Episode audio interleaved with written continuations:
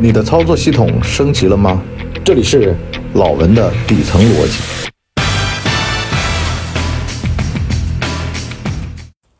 老文的底层逻辑，今天呢，这个讲一下护善念。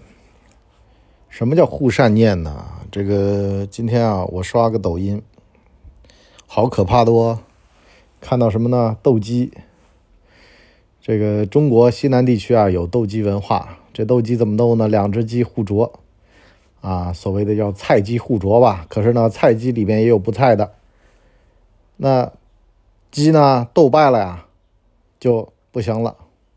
有人说斗败了鸡怎么办？斗败了鸡啊，酱油鸡、麻油鸡、三杯鸡，各种鸡都行，就很便宜的价格出手掉。按照专业的玩家的说法来说呀，这种鸡从概率上来说就废了，因为呢。他学会了逃避，他从此以后呢就不再硬着头皮往前冲，碰到什么事儿呢都躲。我就看到下面评论说啊，这像极了人类社会的真实的生活啊，就是人类真实的行为就长这样。所以呢，我就觉得呀，要好好的去守护，不能让自个儿斗败了。前段时间呢，我老婆呀特别忧虑。母亲嘛，焦虑很正常。我那大儿子呢，学习啊，或者说在智商方面呢，显得没有二儿子那么的优秀。因为我们家那小的呀，这个幼儿园大班啊，就已经张嘴就有啊，说什么话都特别有条理啊。反正好的都像我老婆，不好的都像你伯叔。完了呢，就很忧虑的看着大儿子和我。啊，那样子就你们以后怎么办呢？是吧？离了我们俩，你还能赚吗？完了呢，就跟我讲，我说你不要这样。我说首先，这俩人啊，他有优，他有劣。优是什么呢？这脑子溜的吧，这身体协调能力差，走路会摔倒。用刘畊宏教练的话来说，就核心这个肌群不太强大，要练核心。我说你别觉得好像。我们家大的就是不能够像小的那么表达充分啊！这个我说我问过，大部分家庭里面啊，老二都会表达比较好。为什么呢？没人鸟我，我自个儿啊得给自个儿找这个讲话的机会啊，就是比较善于表现。可是大的呢内敛。第二呢，我说运动方面呢强呢有一好处。我说我们家大的啊，我说驾驶什么东西啊，开什么。我老婆接上一句说：“以后是不是做滴滴司机啊？”我说：“那也不至于，开挖掘机也挺好，哈。”我说：“那开宇宙飞船不行吗？”我说：“当太空人不行吗？”我说：“做赛车手不行吗？”我说：“你怎么老是想的不好的呢？”哎，这里边啊就讲到一个叫护善念。什么叫善念呢？就是其实吧，你换一个角度讲，从鄙视就变成了欣赏。你就包括像。斗鸡这档子事儿一样的，哎，有人就说了呀，说这鸡会逃跑是吧？那咱们就把比赛的维度换一下吧。这鸡会逃跑，那就举办鸡的跑步大赛，是不是啊？你玩斗狗不行，那赛狗行不行？赛狗就是狗跑的比狗快呀，那不就变成了这个跑步机了吗？那跑步机不是又有它的价值了吗？是不是？这当然是个笑话，但是。反过话来说啊，其实都是一样的，都有这个道理。你把两个人放在斗性的这个维度上来讲，斗性强的肯定比斗性弱的要容易赢。当然，你要换一维度呢。所以呢，我就说呀，很多事情啊，咱们一定要别把心里的那团火给浇灭了。你包括说跟家人相处，口出恶言，话说的难听，让家人觉得。抬不起头，以后这个生活没法过了。还是呢，本来这好好的小孩儿，就我老婆不是看那了不起的妈妈，就前几集把自个儿看焦虑了吗？我说你也别这样，为什么呢？人家花大价钱、大功夫、大精力把小孩教的好了，那是人家的本事。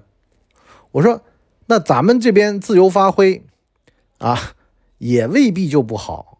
我和你不是也自由发挥出来的吗？我跟你又怎么地了呢？有多不好吗？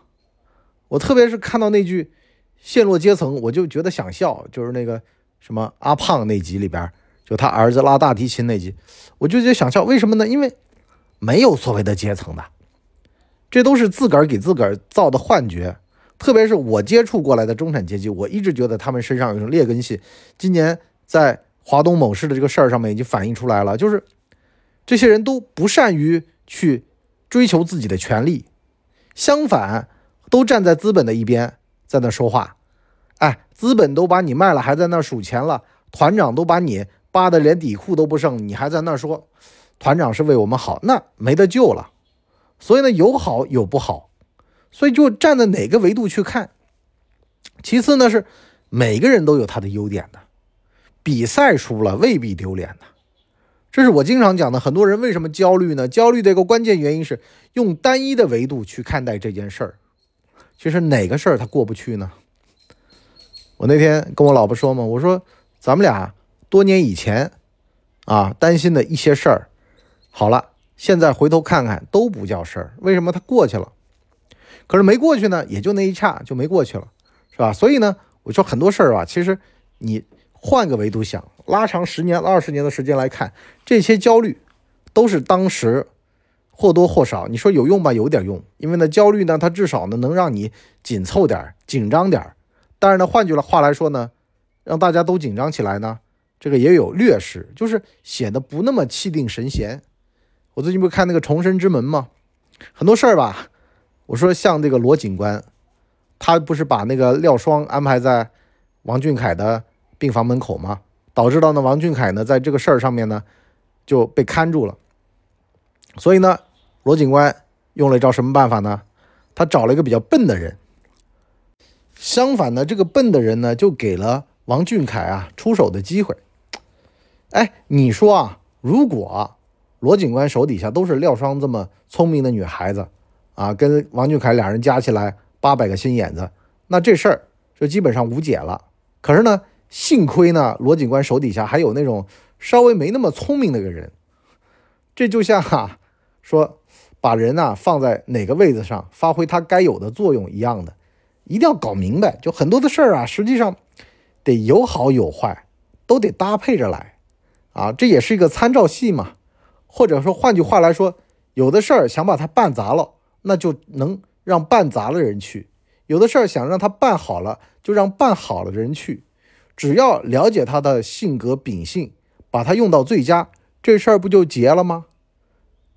或者说，对于自己也是一样的。你想吧，像你不是我自个儿。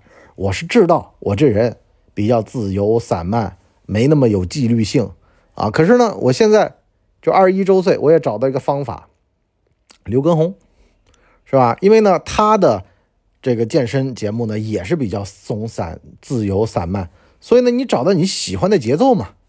你包括说看电影，我喜欢看乌迪·艾伦的，是吧？如果说让我看点特别烧脑的电影、电视剧，我还觉得我不习惯呢。现在一直有人跟我讲说那个什么。啊，大明王朝什么一六几几几的那个豆瓣上评分特别高，我看不下去，我就看不下去。我这个年龄、心态、心境，我看不下去，就是，但是我能够发挥自个儿的长处，我找到自己喜欢的节目，我在我喜欢的节目里面，我享受其中。什么年龄，我喜欢什么东西，这也是一种，就是你要站在他的角度去看，哎呦，原来这个世界是长。他的眼神里面那个样子，从而跟他聊天，跟他对话，驱策他，就是把他这个角色给利用好，这不是个本事吗？所以很多时候你说笨蛋才会把所有的东西都切平了，完了呢自个儿拿去用，而聪明人呢他知道啊，十根手指头有长短，啊，你别拿这个大拇指抠鼻孔，那个鼻孔越抠越大是吧？大拇指用来干嘛的？是不是？大拇指是给人点赞的，赶紧给我们点赞吧。啊，我们呢上半集就先聊这么多，我们的下半集呢跟各位聊聊怎么样转换心态，让自己变成罗警官这样的人啊。你知道每个人的性格秉性，那么就适应他们的节奏，按照他们的节奏走。那这样的话呢，无论是这个跟下属的成长，还是适配，还是子女的教育，都能够达到一个以不变应万变，或者说是水不争而立万物的这个逻辑。我们下半集跟各位继续聊，拜拜。我们的节目一般在周二和周五更新，如果有加更的话，应该会是星期日。全网都叫干嘛播客。感谢您的收听，我们付费下半集再见。